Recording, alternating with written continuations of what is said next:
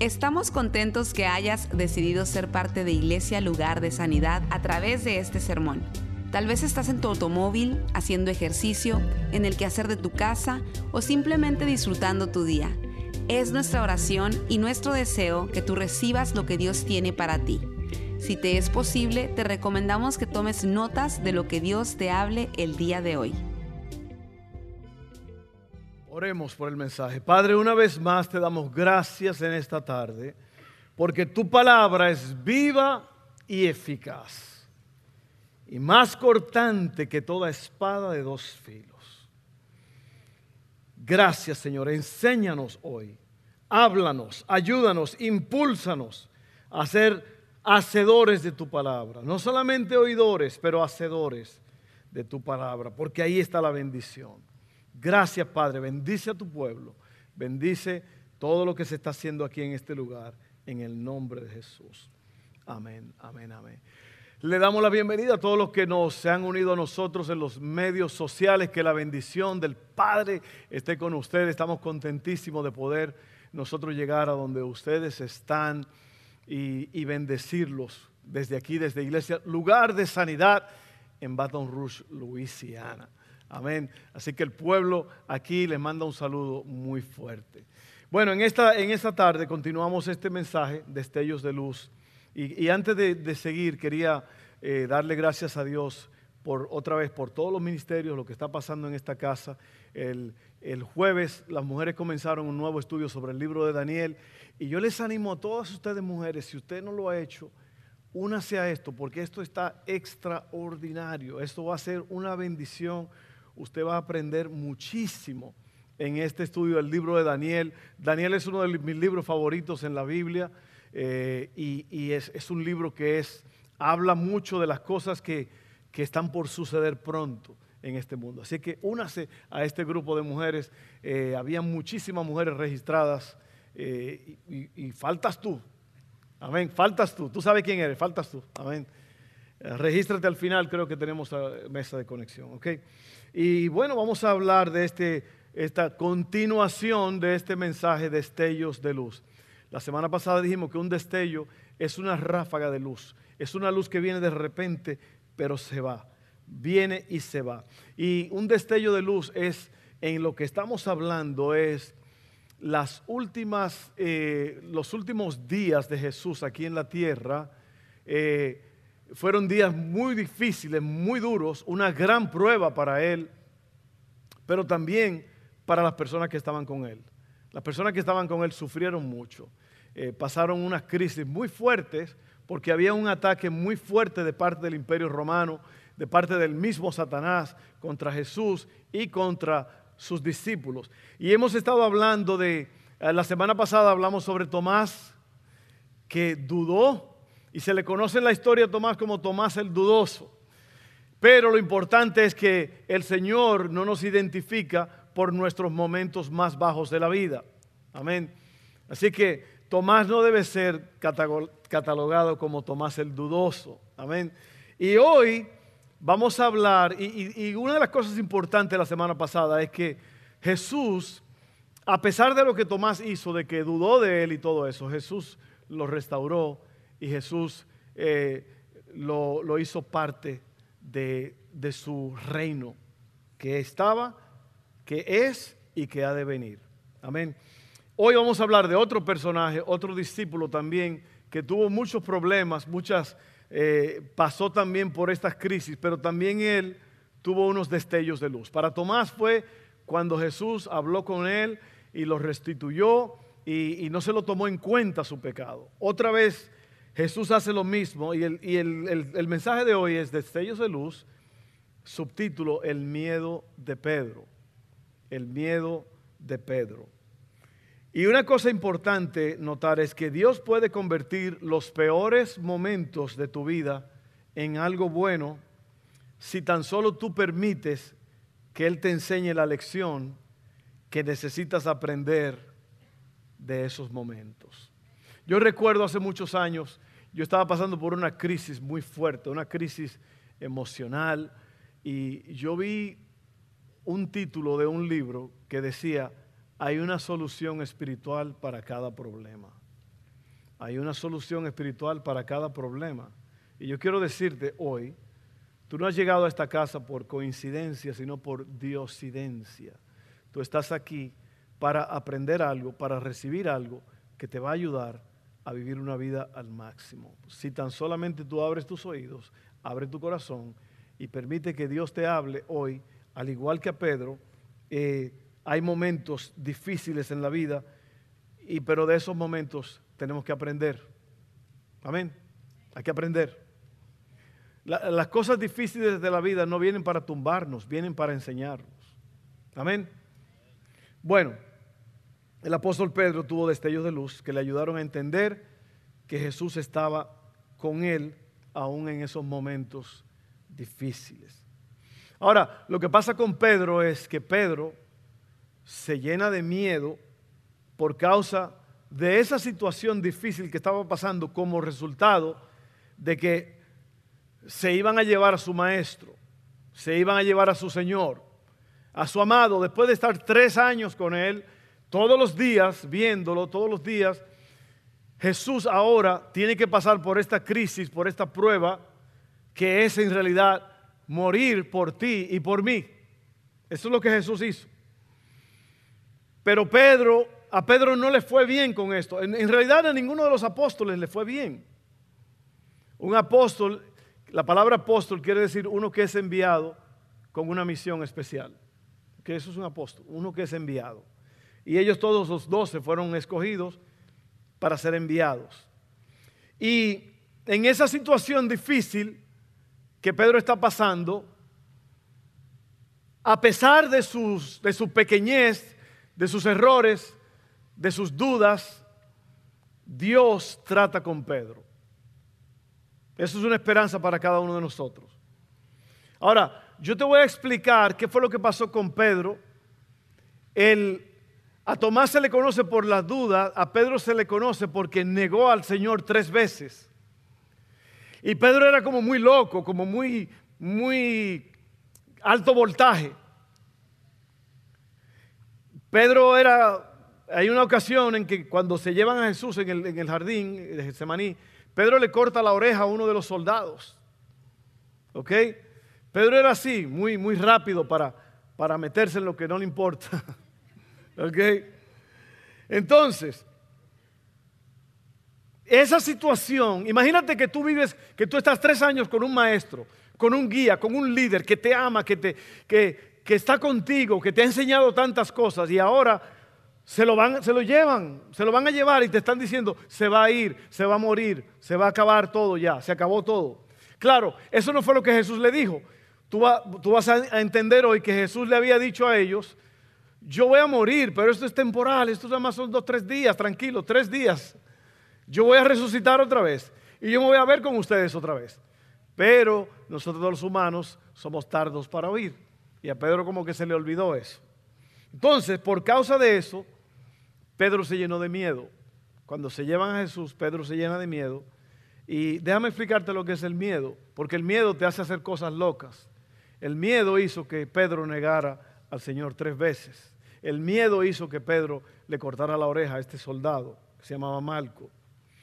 El miedo es una sensación de alerta y angustia por la presencia de un peligro o mal, sea real o imaginario. Oiga bien, el miedo no, puede, no, necesariamente es de algo real, de una amenaza real, pero puede ser algo imaginario.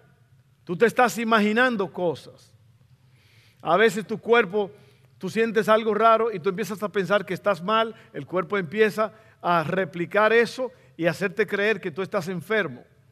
Y el corazón empieza a latirte rápido, te pone nervioso, hasta te mareas. Y todo fue porque un miedo imaginario. ¿A cuánto le ha pasado eso? Entonces, el miedo tiene su origen en algo que uno no puede controlar. Por eso es el miedo, porque no puedes controlar la situación. Por ejemplo, uno no le tiene miedo al fuego, ¿verdad que no? Uno le tiene respeto al fuego. Uno no mete la mano en la hornilla de la estufa prendida, ¿no? Porque uno le tiene respeto al fuego. Eso no es miedo al fuego. Ahora, si alguien te está persiguiendo con una antorcha de fuego, entonces ahí hay miedo. ¿Ves? Ahora, miren esto. Lo que no puedes controlar te causa ansias e inseguridad. ¿Sí o no? Lo que no puedes controlar te causa ansias e inseguridad. Eso fue lo que pasó con Pedro. Eso es lo que pasa contigo. Es lo que pasa conmigo. Una situación que no podemos controlar nos llena de ansias y ahí se produce el miedo. El miedo se puede convertir en fobia, lo cual es un miedo irracional, obsesivo y angustioso hacia determinadas situaciones, cosas o personas. Entonces, si usted no se cuida con el miedo, se puede convertir en fobia. Usted sabe lo que es aracnofobia, miedo a las arañas. ¿Usted sabe cuál es el miedo más grande, la fobia más grande que hay? Lo que yo estoy haciendo ahora, hablar en público. Creo que la segunda causa es el miedo a las arañas. Tercero, miedo a los aviones. Amén. Y los aviones nada más causan problemas cuando se caen. Mientras ellos van volando está bien todo. Si ellos despegan y llegan a su punto está bien, no hay problema. Entonces, el miedo de Pedro. El miedo de Pedro fue que hizo que llegara a esta situación. Y yo te quiero decir a ti, ten cuidado con el miedo. Bueno, te lo voy a explicar en un momento para que vayas entendiendo. Voy a leer, tengo varias escrituras que voy a leer, así que tengan paciencia porque yo creo que es muy importante, muy necesario hablar de todo esto. Mateo 26, 31 al 35, para poder entender la relación que hay entre Jesús y Pedro, eh, lo que Pedro está haciendo y dónde está el fallo de Pedro.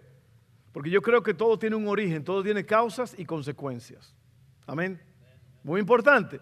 Todo lo que te está pasando a ti en este momento tiene causas y tiene consecuencias. Amén. Oye esto.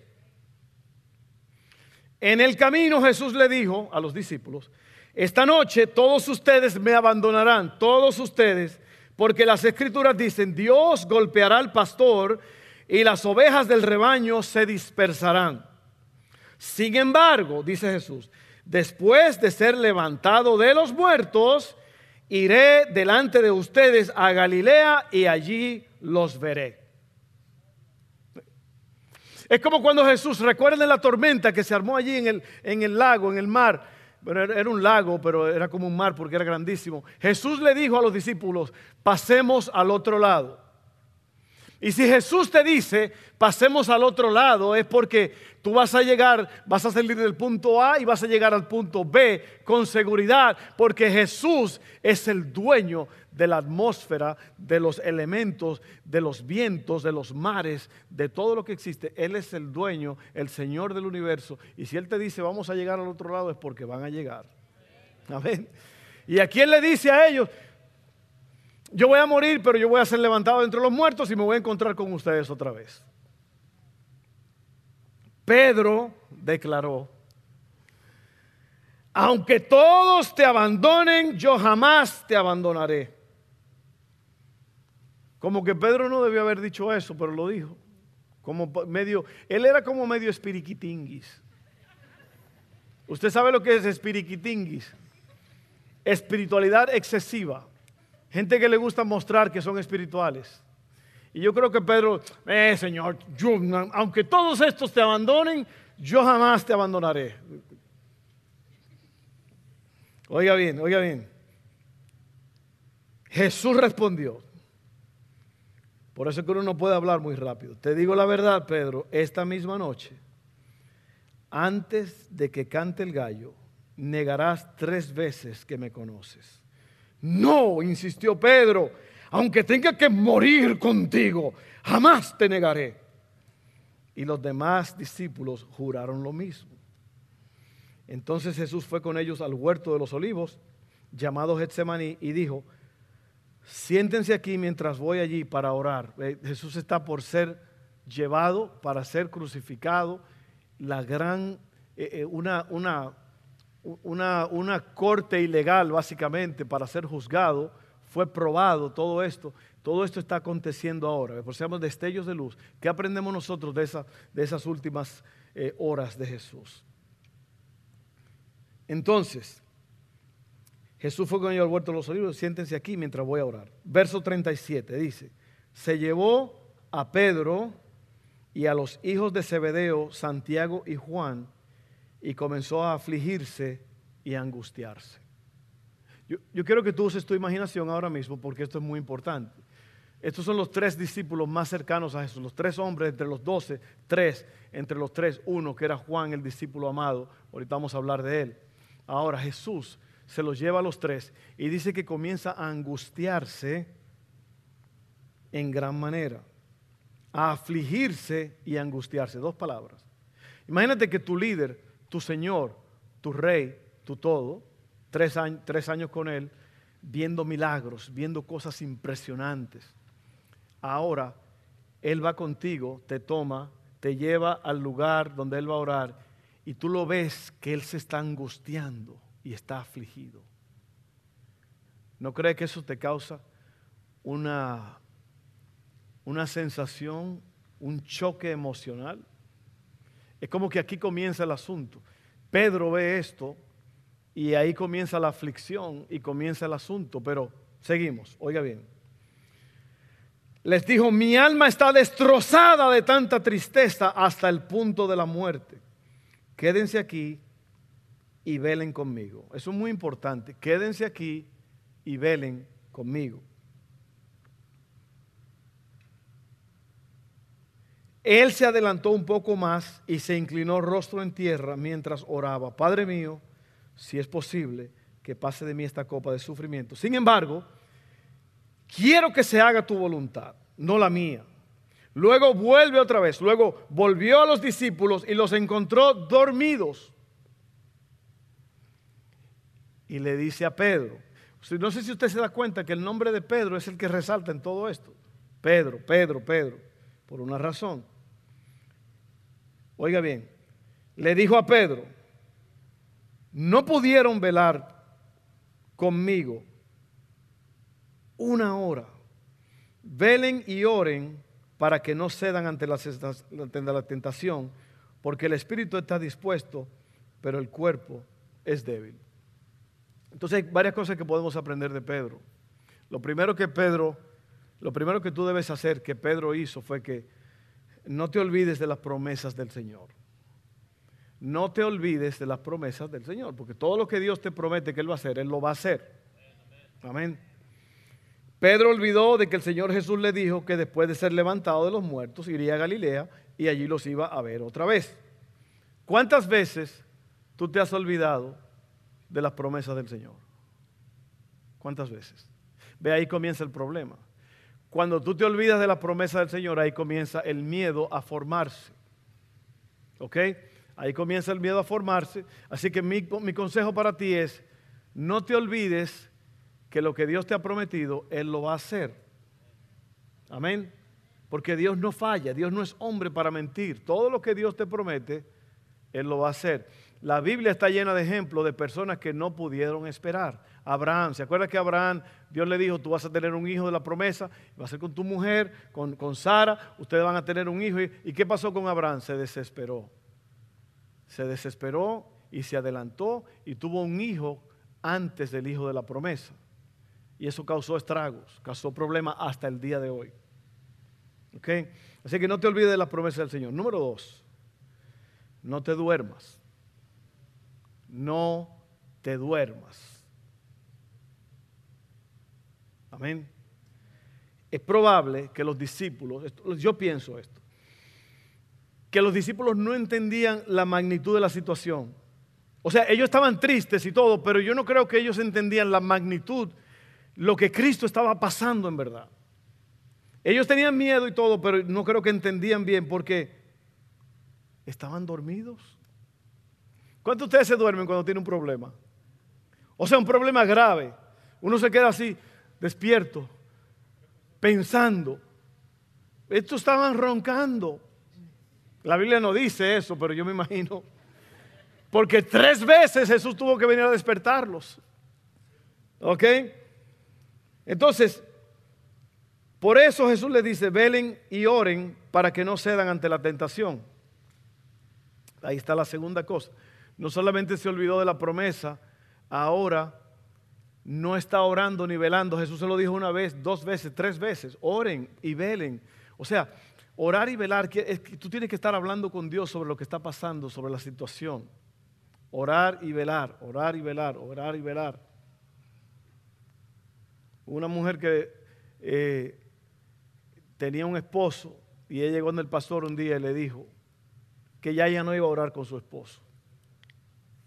¿Y por qué? Porque él se llama César y la Biblia dice orar sin César. Y es sin cesar. Hay un amigo se llama César, ¿verdad? no eras tú, César. Era otro César.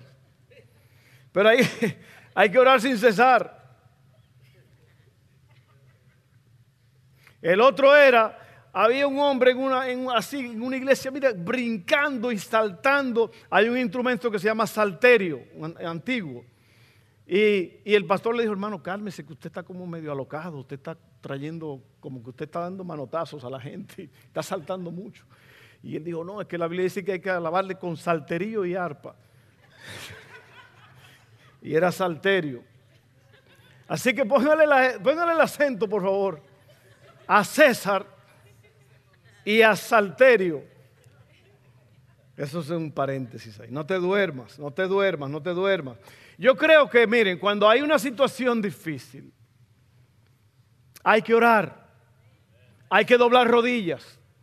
O sea, todo el tiempo hay que orar, pero cuando las cosas se ponen agrias, usted tiene que orar más y usted tiene que estar velando. Yo recuerdo cuando mi esposa se enfermó de COVID en el año pasado, en marzo. Digo eso porque a lo mejor empiezan, no, no, está enferma, vamos. En marzo del año pasado, o abril fue, ¿no? Abril por ahí, comienzo de abril. Ella, en marzo, ella, ella se puso muy mala y yo, pues me sacaron del cuarto, ¿no? Porque no podía dormir ahí. no, no, yo o sea, tomó la decisión que yo iba a estar en la sala. Y yo, yo casi ni me dormía. Me venía durmiendo ya tarde, 3, 4 de la mañana, porque yo estaba orando y velando. Yo estaba oyéndola a ella, a ver cómo estaba la respiración, cómo estaba la tos. Estaba tosiendo muchísimo en esos días. Entonces yo estaba orando, pero también estaba alerta. Uno tiene que estar alerta. Y digo eso como un pequeño ejemplo. Puede ser cualquier cosa. Puede ser una situación con un hijo, una hija una situación en el trabajo, algo, tú tienes que orar, poner en la mano de Dios, clamar a Dios, clamar a Dios, clamar a Dios. Y también estar velando, estar velando y viendo qué está pasando. Porque eso es importante, porque si no, si te olvidas de la promesa del Señor y si te duermes, ¿qué va a pasar? El miedo te va a controlar, que es el punto número tres. No dejes que el miedo te controle. El miedo controló a Pedro de tal modo que negó a su Señor. Mateo 26, 69 al 75 dice así. Mientras tanto, Pedro estaba sentado afuera en el patio. Ya eso es después que se han llevado a Jesús, ¿ok? Una sirvienta se acercó y le dijo, tú eras uno de los que estaban con Jesús, el Galileo. Pero Pedro lo negó frente a todos. No sé de qué hablas, le dijo. Más tarde, cerca de la puerta, lo vio otra sirvienta quien le dijo, quien les dijo a los que estaban por ahí, este hombre estaba con Jesús de Nazaret. Nuevamente, Pedro lo negó, esta vez con un juramento. Ni siquiera conozco al hombre, dijo. Y todo esto es por miedo. ¿Por qué? Porque se llevaron a Jesús, lo van a probar, lo van a sentenciar, lo van a crucificar. Y Pedro no quiere que eso le pase a él tampoco. Y eso es lo que causa el miedo.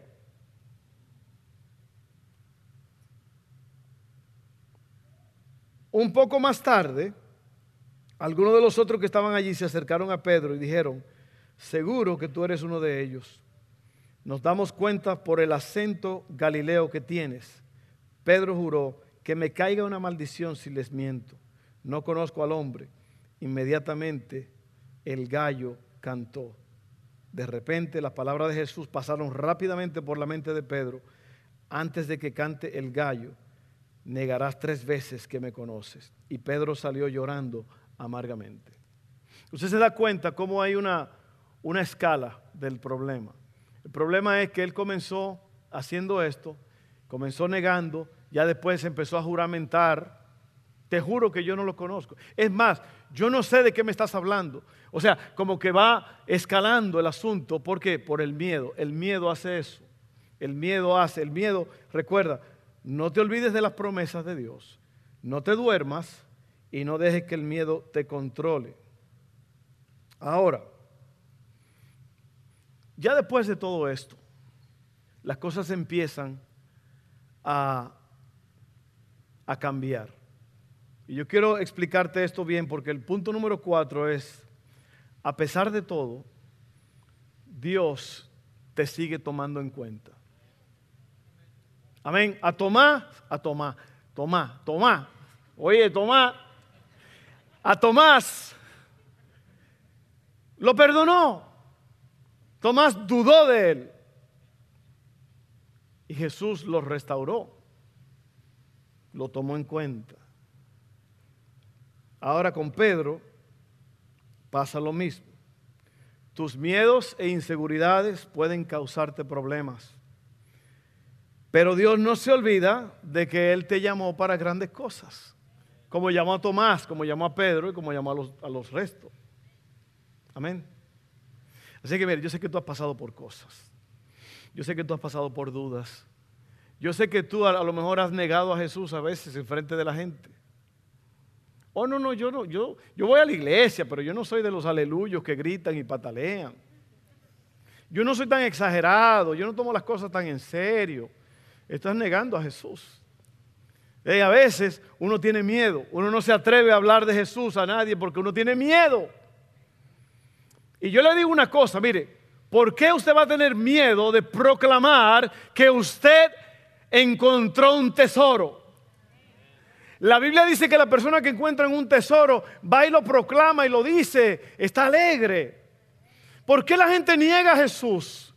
Hermano, Jesús es tu médico amado que te ha sanado en medio de los problemas más difíciles, las horas de la noche. Jesús es tu, tu, abogado que te ha salvado de, de muchas cortes. Jesús es tu mejor amigo.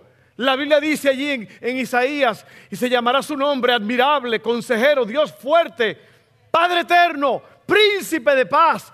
¿Por qué negarlo? ¿Por qué negar al dador de la vida? ¿Por qué? No lo niegues. En el trabajo dilo con orgullo, yo soy cristiano. Yo sirvo a Jesús. La gente sí puede hablar de sus cervezas, de sus drogas, de sus mujeres, de sus adulterios, de sus mentiras, pero el cristiano no puede hablar del Dios poderoso que todo lo puede. No se quede callado, proclámelo. Amén. tengo miedo, tengo miedo. ¿Qué van a decir? No van a decir nada. O si dicen que digan lo que digan. Amén.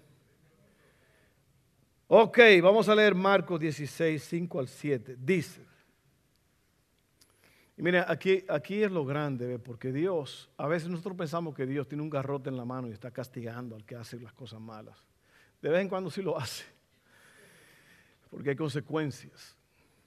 Pero aquí en, en Marcos vemos que Dios no trabaja así. Dios dice, perdón, cuando entraron en la tumba, esto es ya cuando Cristo ha, resucitado, o sea, lo, crucificaron, lo sepultaron y ahora Él resucita y ya no está allí. Y, esto es lo que pasa, mire, cuando ellos, los discípulos entraron allí buscándolo, cuando entraron en la tumba vieron a un joven vestido con un manto blanco, sentado al lado derecho. Las mujeres estaban asustadas, pero el ángel les dijo, no se alarmen Ustedes buscan a Jesús de Nazaret, el que fue crucificado. No está aquí, ha resucitado. Miren, aquí está donde pusieron su cuerpo. Ahora vayan y cuéntenles a sus discípulos, incluido Pedro. Incluido Pedro. Es una orden de Dios que le dijo al ángel, Dile a ellos que Pedro es importante y que él cuenta. A pesar de lo que hizo. ¿Has hecho algo tú que has pensado que Dios te destituyó? No, no, no, Dios no hace eso. Dios no hace eso, incluido Pedro. que Jesús va delante de ustedes a Galilea, allí lo verán, tal como lo dijo antes de morir. ¿Se acuerdan? Esa fue la promesa que Jesús dijo, yo voy a resucitar y voy a encontrarme con ustedes en Galilea. No se olvide las promesas del Señor. Ahora, entramos a Juan 21, 1 al 17. Y aquí es largo, aquí fue lo que le dije que es un poco largo, es probable que me detenga, eh, pero ya, ya vamos aterrizando este avión. Aquí es donde, aquí es donde está lo bueno, aquí es donde Dios te habla personalmente, Dios trata contigo, Dios te sana emocionalmente. Porque yo creo que Dios está en el negocio de sanar a las personas espiritualmente y emocionalmente. Porque mire, uno puede estar enfermo por, fuera, por el cuerpo, o internamente de, tu cuerpo físico. Pero hay heridas emocionales que Pedro estaba llena de ellas. Tomás estaba llena de ellas. Esto es lo que pasa. Después de esto Jesús se apareció de nuevo a sus discípulos junto al lago de Tiberíades. Sucedió de esta manera. Estaban juntos, ¿quién? Simón Pedro, Tomás, al que apodaban el gemelo. ¿eh? Ahí están Natanael, el de Caná de Galilea, los hijos de Zebedeo y otros dos discípulos. Me voy a pescar, dijo Simón Pedro. ¿Ve? Volvió a lo mismo. Dijo, ¿sabe qué? Este asunto ya murió aquí. Ya Jesús, yo no sé, ya, yo, yo voy a volver a lo que yo hacía antes. Y se fue a pescar. Nos vamos contigo, contestaron ellos. Salieron pues de allí, se embarcaron, pero esa noche no pescaron nada. Al despuntar el alba, Jesús se hizo presente en la orilla. Si quiero, eh, eh, si Evan, ¿puedes pasar al piano, por favor? Gracias. Este, ¿dónde estaba? Al despuntar el alba, perdón, Jesús se hizo presente en la orilla, pero los discípulos no se dieron cuenta de que era Él. Muchachos, ¿tienen algo de comer? Oiga, ¿qué pregunta? Les preguntó Jesús. No, respondieron ellos. Tiren la red a la derecha de la barca y pescarán algo. Así lo hicieron. Y era tal la cantidad de pescados que ya no podían sacar la red. Oigan esto. Es el Señor. Es el Señor dijo a Pedro, el discípulo a quien Jesús amaba. ¿A quién se lo dijo a Pedro? Es el Señor, es el, es el Señor. Es el Señor Pedro. Oiga eso. ¿Y Pedro qué hace? Miren, esto está impresionante aquí. Tan pronto como Simón Pedro le oyó decir, es el Señor, se puso la ropa, pues estaba semidesnudo, y se tiró al agua. Los otros discípulos lo siguieron en la barca arrastrando la red llena de pescados, pues estaban a escasos 100 metros de la orilla. Al desembarcar, vieron unas brasas con un pescado encima y un pan. Traigan alguno de los pescados que acaban de sacar, les dijo Jesús. Simón Pedro subió a bordo y arrastró hasta la orilla la red, la cual estaba llena de pescados de buen tamaño. Eran 153 pero a pesar de ser tantos, la red no se rompió. Vengan a desayunar, les dijo Jesús. Ninguno de los discípulos se atrevía a preguntarle, ¿quién eres tú? Porque sabían que era el Señor. Jesús se acercó, tomó el pan y se lo dio a ellos e hizo lo mismo con el pescado. Esta fue la tercera vez que Jesús se apareció a sus discípulos después de haber resucitado. Ahora lo importante aquí es que Pedro, cuando él oye que es el Señor, él se pone la ropa y se lanza al mar. Yo creo, yo creo que Pedro está asustado porque Jesús todavía lo va a confrontar. O sea, como que hay una conversación pendiente. ¿No te ha pasado a ti que alguien te dice, tenemos que hablar? Cuando, mire, eh, cuando yo era chiquito, jovencito, niño, nosotros crecimos en la iglesia. Estábamos a veces, mi mamá se sentaba enfrente y a veces nosotros nos sentamos por ahí donde... Y mi mamá nos oía hablando y ella se volteaba así y hacía así. Y no se olvidaba, no se olvidaba. Ese asunto de la chancla yo lo experimenté muchas veces. Eso, no es una ficción de internet. Correazos. ¿Usted sabe una correa un cinto? Eso era lo más. Mire, ese era el espectáculo más grande. Yo, cuando ella lanzaba eso, es, porque ella, ella era por las piernas que tiraba. ¿Cuántos de ustedes saben lo que estoy hablando? Y usted nada más oye ese cinto. Guapa y saltando. Y ahí yo creo que Pedro siente como que Jesús todavía tiene una conversación con él. Como que Pedro va, en idioma moderno, va friqueado. Bueno, pero miren esto, miren lo grande que es Dios, miren lo grande que es el Señor. Cuando terminaron de desayunar, verso 15, eh, Jesús le respondió a Simón Pedro, le preguntó a Simón Pedro, ahí está la conversación, Simón, hijo de Juan, ¿me amas más que a estos? Oiga bien, sí Señor, tú sabes que te quiero. Y básicamente, si usted lee esto en el idioma original, eso, eso está correcto. Jesús le pregunta, ¿me amas? Y Pedro le contesta, yo te quiero mucho. Oye bien, ese amor que hablamos hace poco, ¿se acuerda? El amor filial, es el amor entre hermanos y todo eso. Tú, Jesús le preguntaba, Pedro, tú me ágape tú me ágape. Y, y Pedro le contestaba, yo te fileo mucho. Yo te fileo mucho. O sea, amor fraternal. Y oiga bien, otra vez. Sí, Señor, tú sabes que te quiero, contestó Pedro. Apacienta mis corderos, le dijo Jesús. Y volvió a preguntarle, Simón, hijo de Juan, ¿me amas? Sí, Señor, tú sabes que te quiero. Cuida de mis ovejas. Por tercera vez, Jesús le preguntó, Simón, hijo de Juan, ¿me quieres? A Pedro le dolió que por tercera vez Jesús le hubiera preguntado, ¿me quieres? Así que le dijo, Señor, tú lo sabes todo.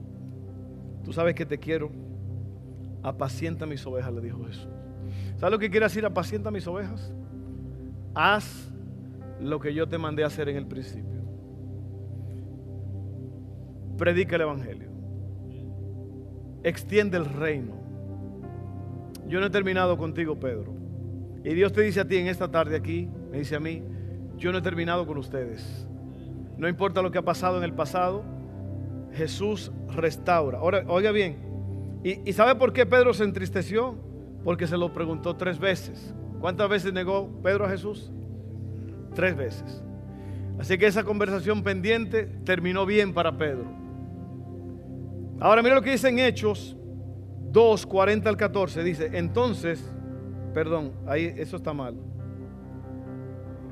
Hechos 2 dice, entonces Pedro siguió predicando por largo rato, esto después de que Jesús se ha ido y él está predicando, y le rogaba con insistencia a todos sus oyentes, sálvense de esta generación perversa. Los que creyeron lo que Pedro dijo fueron bautizados y sumados a la iglesia en ese mismo día como tres mil en total. O sea que Dios restaura a Pedro. No le toma en cuenta que lo negó tres veces. No le toma en cuenta el miedo que tuvo. Pero Pedro tuvo que aprender y ver esos destellos de luz. Y yo te digo lo mismo a ti en esta tarde. Dios no ha terminado contigo. Óyelo bien, óyelo bien. Dios tiene planes para ti. Hay algunos de ustedes aquí en esta tarde que Dios a todos nos ha dicho, pero hay algunos de ustedes que Dios le dijo algo y usted como que se, como que se, que dudó de las promesas de Dios. Usted se durmió, usted dudó, usted negó probablemente y a lo mejor todavía usted hoy día está en el valle de la decisión. Yo quiero decirle que Jesús te está diciendo, apacienta mis corderos, haz lo que te mandé a hacer. No te detengas. No te detengas. Yo no he terminado contigo. Tú estás vivo. Tus pulmones se inflan y se desinflan de aire. Sigues respirando. Tu corazón está palpitando. Yo no he terminado contigo. Te estoy hablando a ti, iglesia. Dios no ha terminado contigo. Te estoy hablando ahora personalmente a ti. Dios no ha terminado contigo. No importa lo que hayas hecho. Hay personas que se sienten como que Dios no lo va a restablecer. Dios te va a restablecer y te va a dar, te va a continuar dando la gracia, la unción para terminar lo que Él te dijo que comenzaras. Hay muchas cosas que podemos hacer. Y una de ellas es los martes en la noche a las 7. Nosotros tenemos lo que se llama próximos pasos. Son cuatro clases. Tú puedes comenzar este mismo martes. Y en esas clases vas a aprender de qué se trata esta, esta casa, cuál es la visión de la iglesia. Y te vas, a, te vas a preparar por cuatro semanas, cuatro clases, y vas a trabajar aquí en la casa. Si usted no está trabajando en la iglesia, usted está perdiendo su tiempo. Usted tiene que ponerse las pilas y hacer algo. No importa lo que sea. ¿Usted sabe cómo comencé yo? Yo comencé a pastorear en González hace 30 años. ¿Y sabe lo que yo hacía? Mi esposa y yo nos íbamos, los niños estaban ya eran Dustin y Eva nada más, estaban chiquitos. Y nosotros íbamos y limpiamos toda la iglesia.